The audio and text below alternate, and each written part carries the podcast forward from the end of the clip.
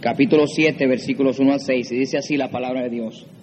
Levantándose pues de mañana, Jerobaal, el cual es Gedeón, y todo el pueblo que estaba con él, acamparon junto a la fuente de Arod, y tenía el, el campamento de los madianitas al norte, más allá del collado de Moré, en el valle, y todos en el dos. Y Jehová dijo a Gedeón, el pueblo que está contigo es mucho para que yo entregue a los madianitas en su mano. No sea que se alabe Israel contra mí, diciendo, mi mano me ha salvado.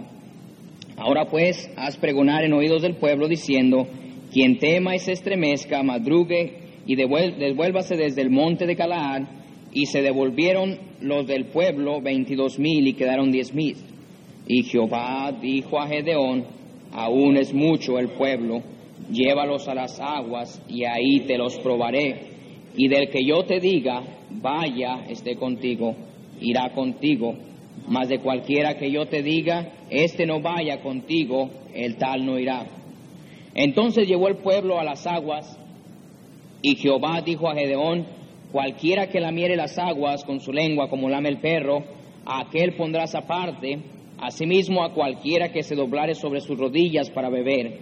Y todos en el seis, y fue el número de los que lamieron llevando el agua con la mano a su boca, trescientos hombres, y todo el resto del pueblo se dobló sobre sus rodillas para beber las aguas.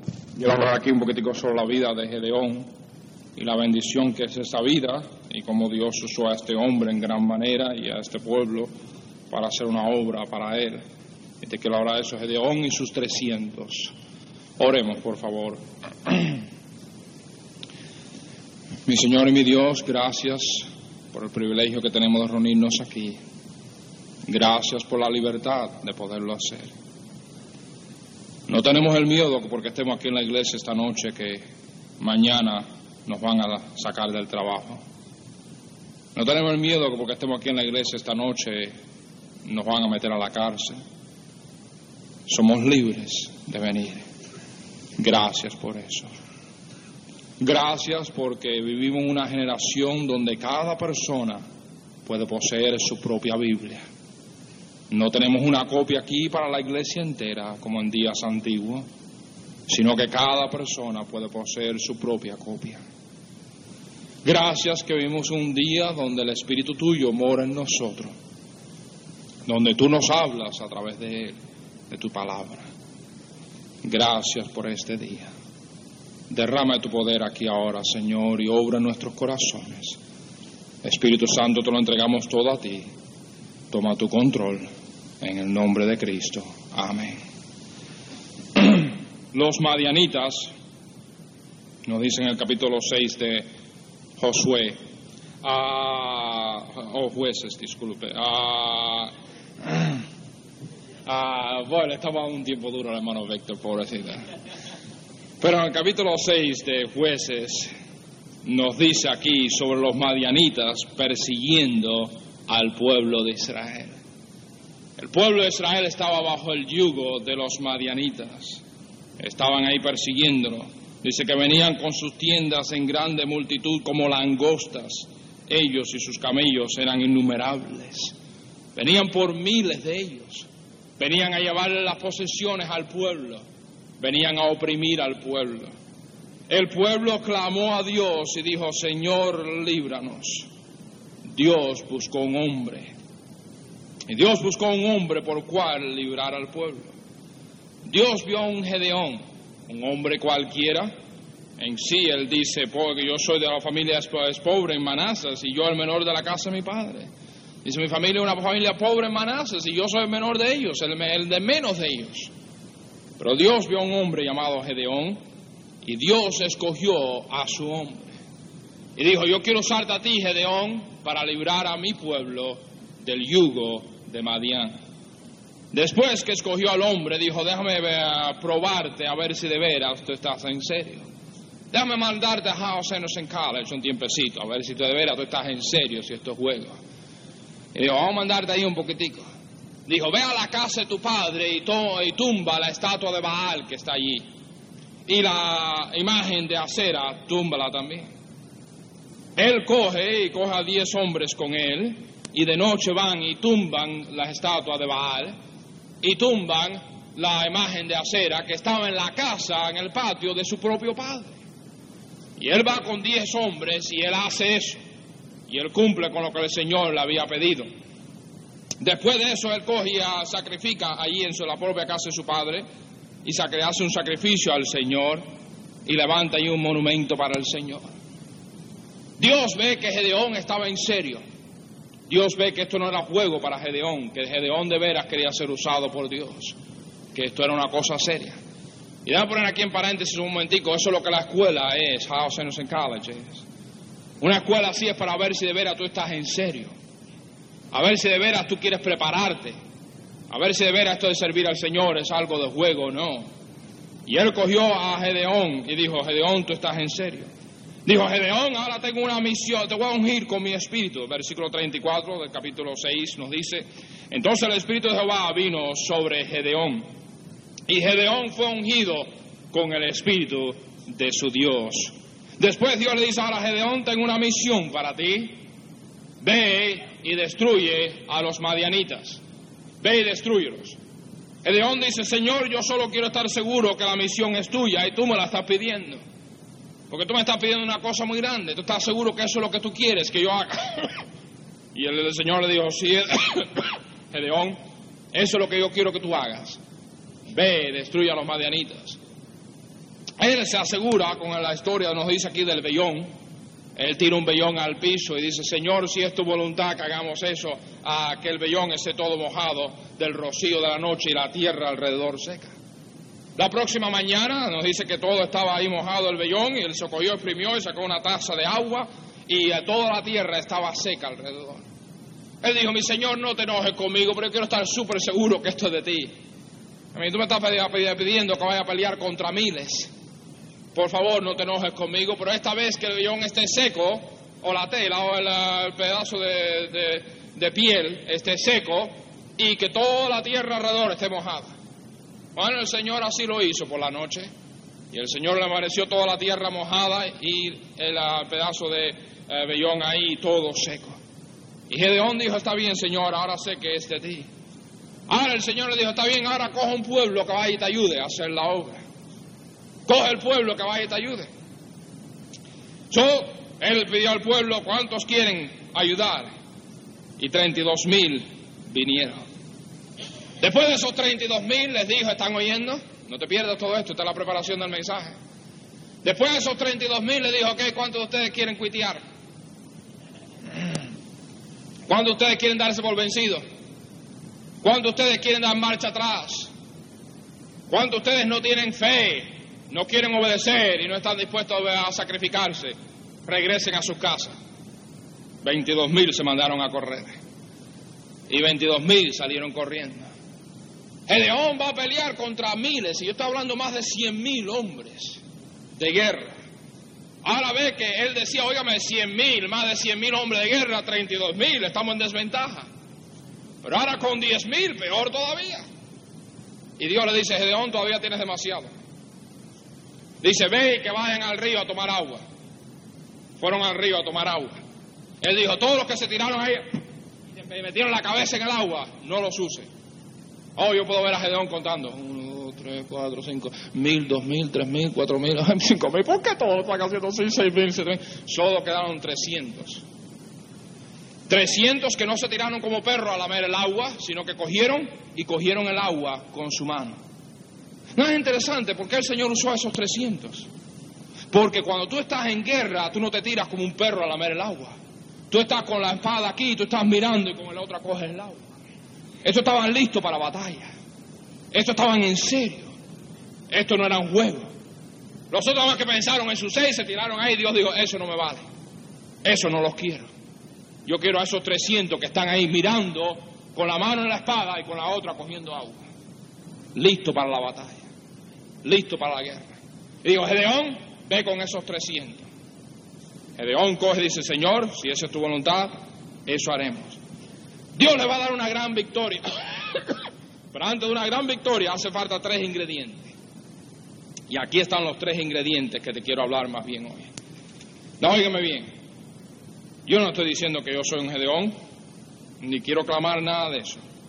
Pero yo sé que el mundo que hispano está bajo el yugo del catolicismo, está bajo el yugo del comunismo, está bajo el yugo de la pobreza, de la desesperación.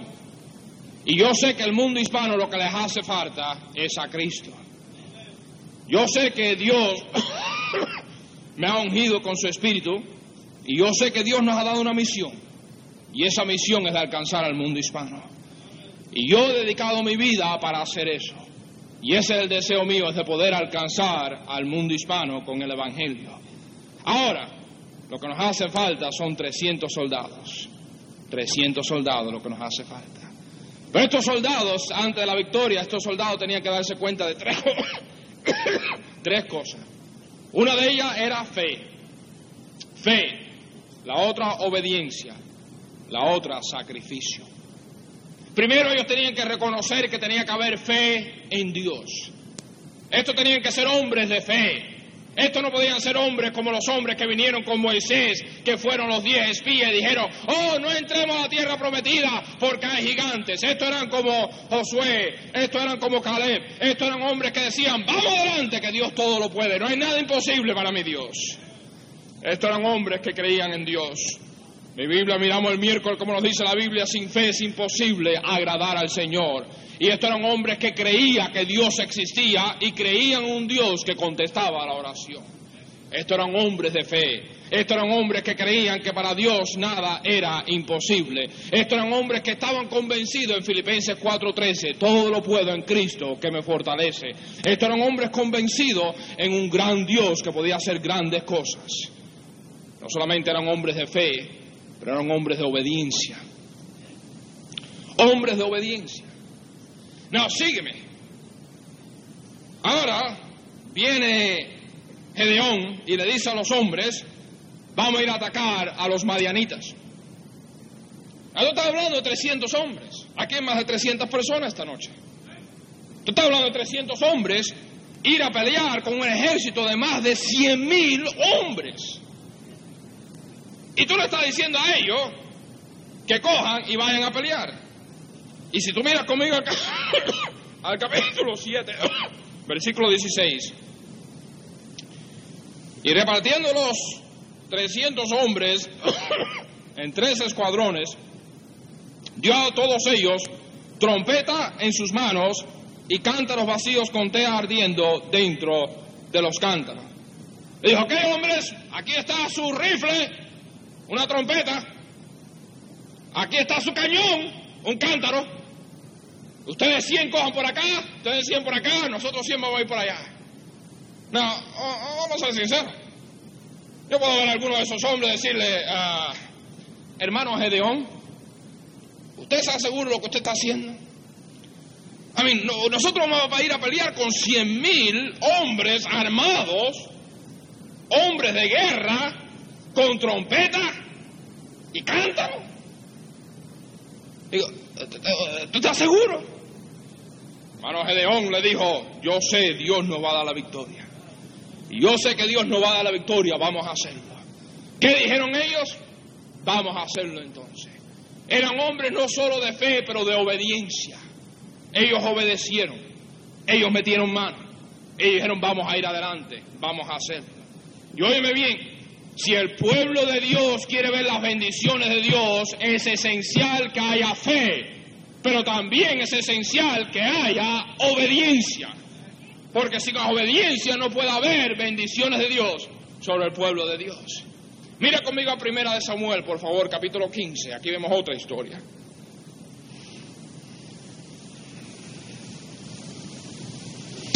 Primera de Samuel.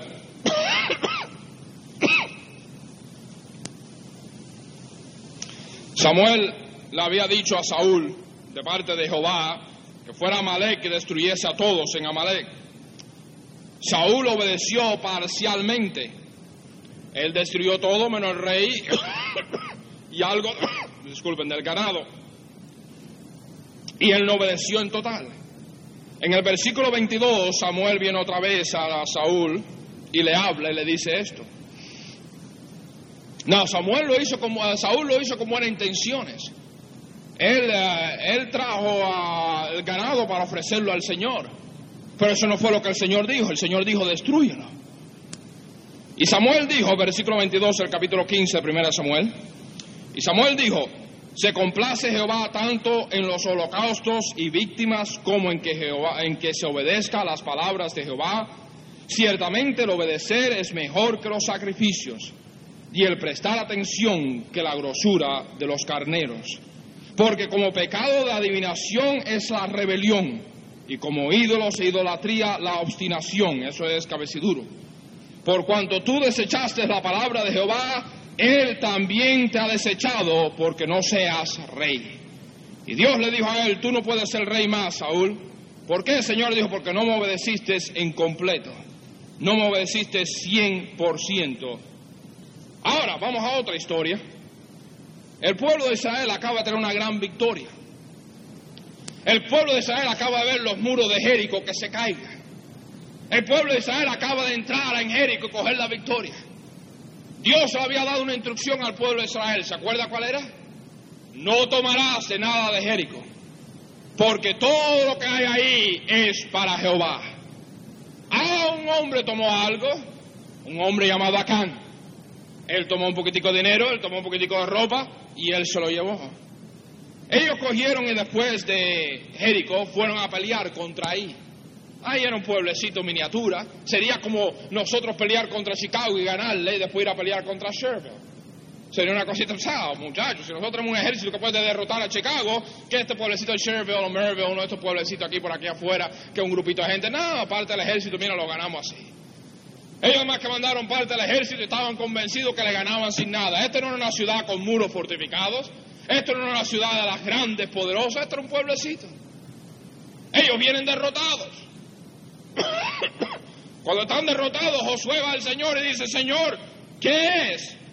Y el Señor le contesta, Israel ha pecado. Hay pecado en Israel. Y por causa del pecado en Israel, yo no voy a derramar de mis bendiciones sobre Israel. Hasta que no saques ese pecado de ahí.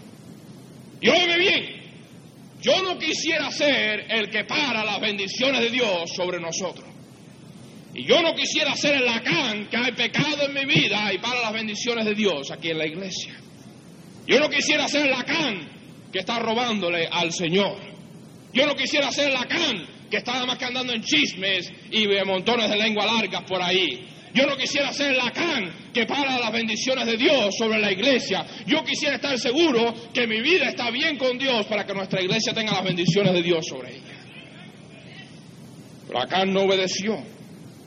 Y por causa de la desobediencia de Acán, 200 ciclos de plata y un lingote de oro de peso de 50 ciclos. Y tomó algunas otras cosas ahí también. Acán cogieron y lo apartaron, le entraron a pedrada, lo mataron. Y entonces Dios dijo, ahora podemos derramar las bendiciones. Yo quiero obediencia completa. Pero yo no sé dónde tú estás sentado acá en esta noche. Yo no sé dónde tú estás. Y yo no sé aquí quién está viviendo una vida hipócrita de fariseo. Y hay muchos aquí que tú sabes, tú estás aquí, tú estás sentado aquí y tú todavía andas con tu toma de por ahí.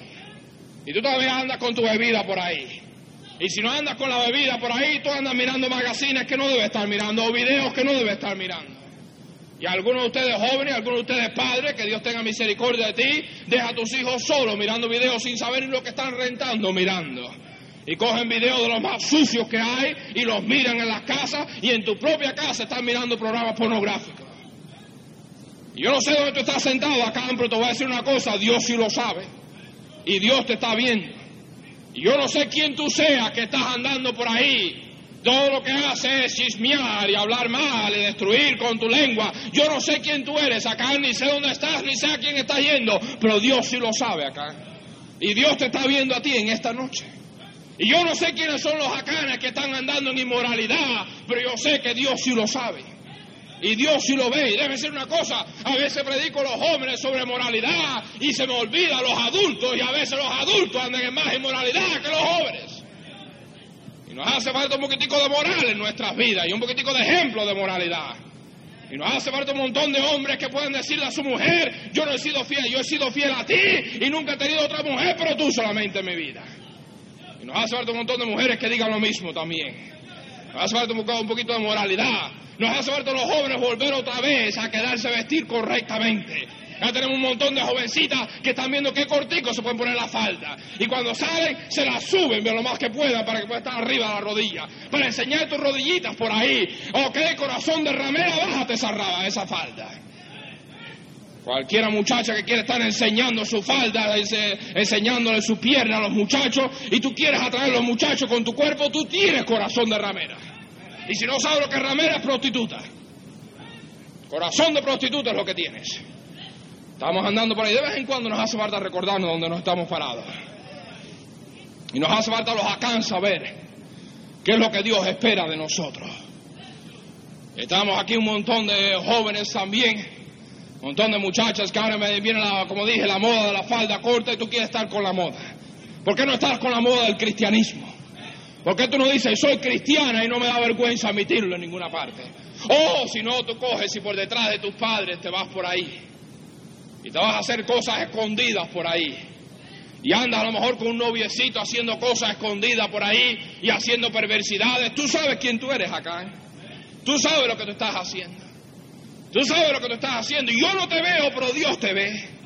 Y mi mamá me enseñó a mí algo desde pequeñito. Me dijo, cuidado tus ojitos lo que ven. Porque en el cielo está el Señor que nos mira con amor. Cuidado tus ojitos lo que ven.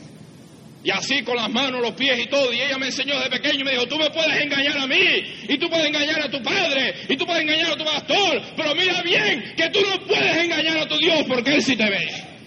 Y Él es el que importa. Y no tomes la misericordia de Dios como que Dios está muerto. Dios es paciente, Dios es misericordioso, pero Dios castiga.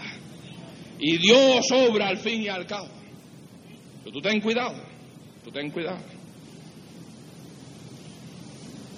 Tenemos un montón de moralidad a veces. Tenemos un montón de chisme. Un montón de robo. Un montón de doble vida. Padres que son una cosa aquí en la iglesia y otra en la casa.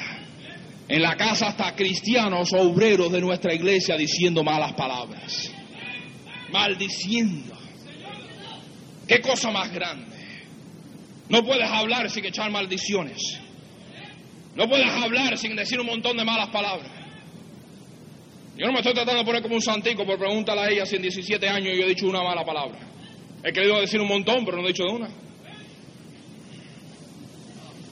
No, tú pregúntale si en 17 años yo he dicho una mala palabra.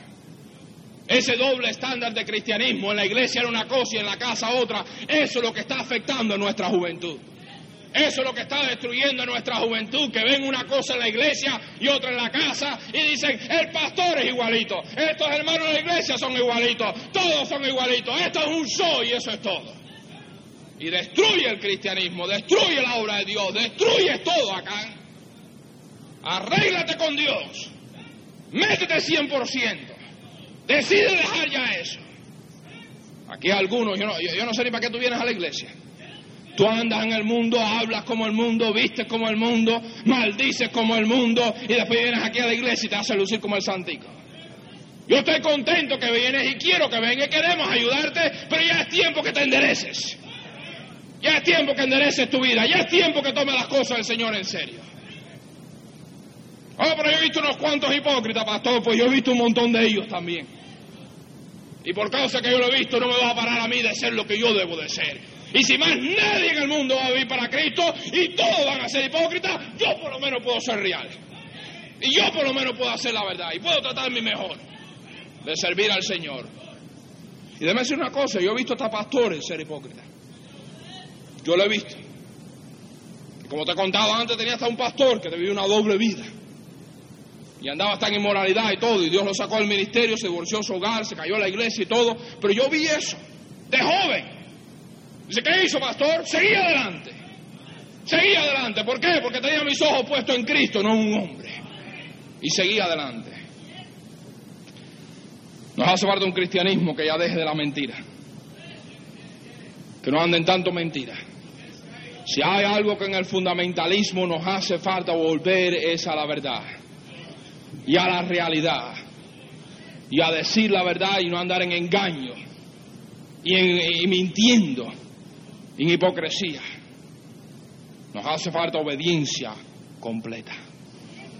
Nos hace falta obediencia completa. Nos hace falta un montón de personas aquí que realicen que la música rock es del diablo. Dije que la música de rock es del diablo. Dije que la música de rock es del diablo. Sin embargo, hay algunos aquí que la siguen oyendo. Aquí hay adultos que la siguen oyendo. Jóvenes que la siguen oyendo. Padres que dejan a sus hijos oírla en la casa. Yo te doy un reto que un día él quiere oírla para que tú veas lo que pasa. En mi casa no se va a oír. ¿Se va de casa? Pues ahí está la puerta. Pero mientras tú vivas en mi techo no se va a oír. Mientras tú vivas bajo mi techo no se va a oír. Mientras yo te dé comer a tu a boca no se va a oír. Mientras yo te ponga ropa en tu espalda no se va a oír. Si tú quieres ir a hacer lo que te da la gana, ve por la puerta y haz lo que te da la gana. Pero aquí no se va a hacer. Hace falta algunos de ustedes padres que ponían- los- se pusieran los pantalones en la casa. Te voy a decir una cosa, los mejores jóvenes que yo he visto vienen de hogares donde hay padres amorosos, pero estrictos y rectos. Y a veces donde más problemas hay con los jóvenes es donde los padres son más suavecitos y le dejan que hagan lo que quieran. Cuando tú tienes un padre que dice, aquí no se va a hacer eso, lo dije yo. Y ahí se acabó. Pero papá, papá, nada, dije que no. Porque no sé por qué, pero salimos mejor, sacamos mejores jóvenes de ese hogar. Cuando tenemos papá que, yo no sé, mi nene, por favor no lo oigas. Pues yo quiero oírlo, papá. Pues está bien.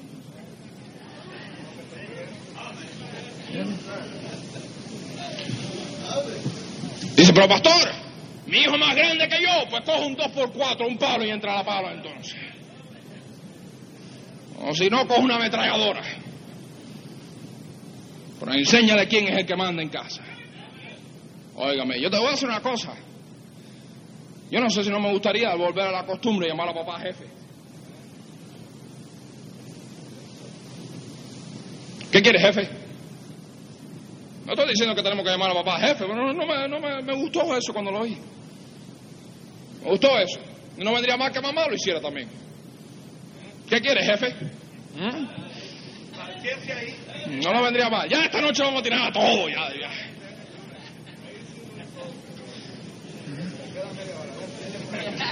No vendría mal que los hombres aprendieran a llamar a sus mujeres jefe. A que digan las mujeres a los hombres jefe. En algunos casos sí.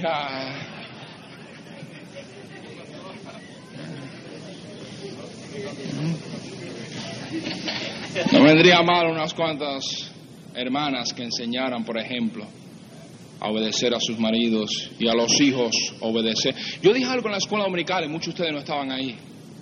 Cuando dije honra a tu padre y a tu madre, lo dije en mi clase y muchos de ustedes no están aquí, lo voy a repetir. La Biblia nos está enseñando en eso que el hombre debe enseñarle a sus hijos a que honren y respeten a su mamá. Pero los hijos no van a respetar y honrar a mamá si él no la respeta. Si él la maldice, le echa maldiciones y le pega, ¿qué espera que los hijos hagan? Pero si él la trata como una dama y con respeto y después le dice a ellos, tú respeta a tu mamá. Y como yo te vea mal hablarle más a tu mamá, ¡guau! vas a escupir los dientes. ¿Mm?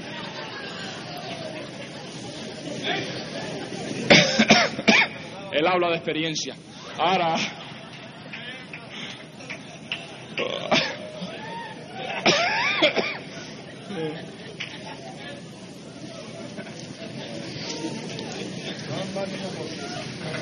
Ahora sí. Pero también nos hace falta unas cuantas mamás que le enseñen a los hijos a decir lo que tu papá diga aquí es ley.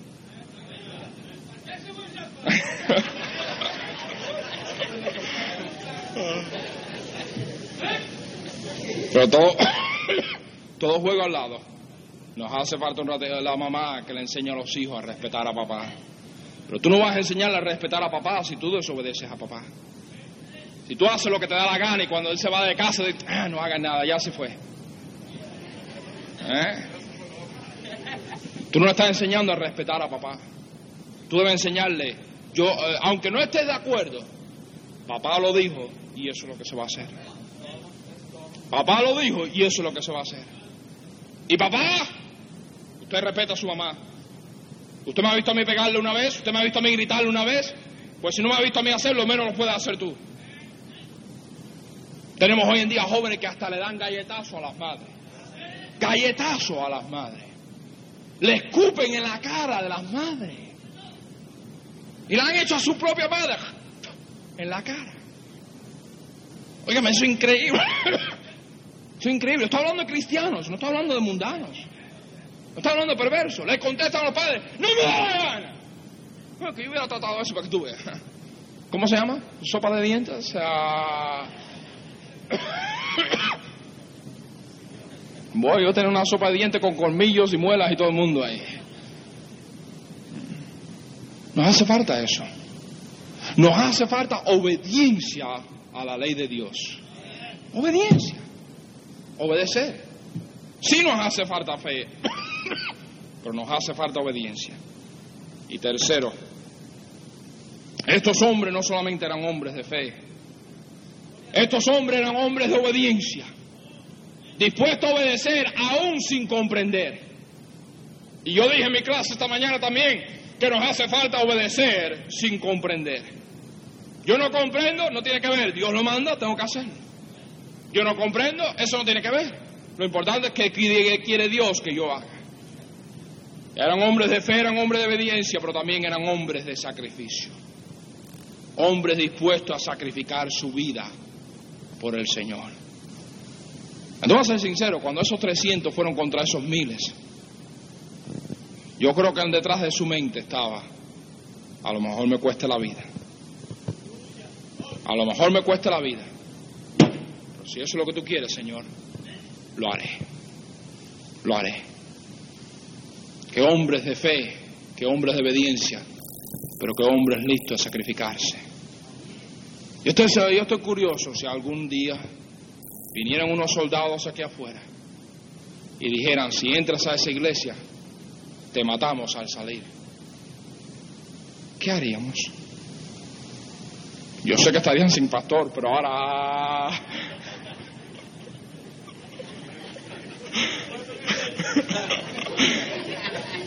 Yo llamo el, culto en mi casa, los llamo a la casa. Ahora, uh, no, pero en serio, ¿qué haríamos? ¿Qué haríamos? ¿Qué haríamos como muchos estos cristianos en Rusia y en Cuba y estos lugares y en China, que cuando van a un culto saben que están arriesgando perder su trabajo? Y se pierden su trabajo, el gobierno es quien tiene todos los trabajos. Y si el gobierno te da desempleo, ¿quién te va a emplear? Y no hay welfare. A mí, estamos hablando de algo serio, además que por ir a la iglesia. Y aún así se reúnen, a escondidas, en sótanos, en rincones, y se reúnen a cantar y a leer la Biblia, a predicar la palabra de Dios. Aún con ese riesgo. Pero nosotros es mucho venir desde Chicago hasta aquí. O es mucho ir hasta, hasta Sherville. Oh, no, yo no puedo con eso. Y acostarme a las 10 o las 11 para levantarme a las 5. Ay, no, yo no puedo con tal cosa. ¿Qué cristianismo tenemos, verdad? ¿Qué cristianismo de sacrificio? Estos estaban dispuestos a dar su vida. Estos estaban dispuestos a dar sus fuerzas. Estos estaban dispuestos a dar su dinero. Déjame leerte algo lindo sobre ellos, sobre los de estos hombres de Gedeón.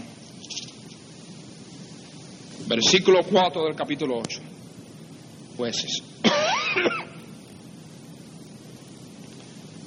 y vino Gedeón al Jordán y pasó él y los 300 hombres que traía consigo. Oye esta frase, cansados, mas todavía persiguiendo. Cansados, mas todavía persiguiendo agotados, más todavía persiguiendo. Y esos 300 hombres, fíjate el versículo 10 al final lo que dice, pues habían caído 120 mil hombres que sacaban espada. Esos 300 habían matado a 120 mil. Y estaban ya que no podían más, pero seguían. Y seguían. Desanimados, pero seguían. Seguían. Un sacrificio. Dinero, su vida, lo que costara, estaban dispuestos a sacrificarlo por el Señor. Mateo 10, por favor.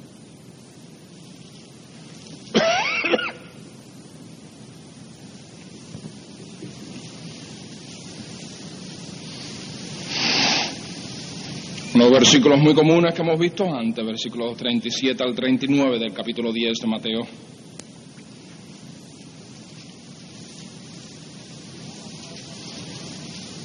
Dice, el que ama a padre o madre más que a mí, no es digno de mí. El que ama hijo a hijo más que a mí, no es digno de mí. Eso es duro. Pero el Señor está diciendo, yo quiero que yo sea primero en tu vida. Y el que no toma su cruz y sigue en pos de mí, no es digno de mí. El que haya su vida, la perderá. Y el que pierde su vida por causa de mí, la hallará. El que dice, sí, yo tengo mis sueños, pero lo que el Señor quiere que yo haga, eso haré. Yo quiero sacrificarme por el Señor. Yo quiero hacer por el Señor. ¿No quieren eran estos 300 hombres? Estos 300 hombres eran hombres de fe. Estos eran hombres que creían que Dios todo lo podía. Estos eran hombres que creían en un Dios real y un Dios que contestaba la oración. ¿Quiénes eran estos 300 hombres? Estos 300 hombres eran hombres de obediencia. Estos no eran hombres que estaban pretendiendo vivir la vida cristiana, estos eran hombres que de veras estaban viviendo la vida cristiana. No estoy diciendo que nunca pecaban, pero les rompía el corazón cuando pecaban y querían hacer lo correcto. Estos eran 300 hombres de obediencia. ¿Quiénes eran estos 300 hombres? Estos eran 300 hombres de sacrificio, dispuestos a sacrificarse, dispuestos a dar su todo por el Señor. Dejaron a sus esposas, dejaron su familia y fueron a pelear, sabiendo que mi amor a lo mejor no regrese de este viaje y a lo mejor no me vuelvas a ver. Y yo puedo ver a lo mejor ese hombre coger a su niñito y abrazarlo y decirle, mi niño, a lo mejor papi no regrese. Y abrazar a su niñito y decirle, mi amorcito, a lo mejor papi no regrese. Pero el Señor quiere que yo haga esto. Y él cogió aquella trompeta en una mano y aquel cántaro en el otro y dijo, hermano Gedeón, aquí estoy listo. Aquí estoy listo para la batalla. Aquí estoy listo para servir al Señor. Aquí estoy listo para hacer lo que sea. Aquí estoy. Y ese hombre con esos 300 hombres destruyó a los madianitas. No, tú no me digas a mí que esta iglesia, con 300 hermanos de fe, obediencia y sacrificio, no podamos conquistar aún el mundo hispano para Cristo. Yo creo que lo podemos si tenemos los 300 hombres de Gedeón. Y si tenemos esas 300 personas, yo creo que no solamente el área de Chicago, pero yo creo que hasta el mundo hispano entero, esta iglesia puede tener un impacto inmenso en el mundo hispano entero. México, Puerto Rico, República Dominicana, Honduras, Nicaragua, todo, Sudamérica, todo. Yo creo que podemos tener un impacto entero. Pero primero, tiene que haber la fe. Segundo, tiene que haber la obediencia. Y tercero, tiene que haber el sacrificio. Ahí está. Ahí está. Oremos,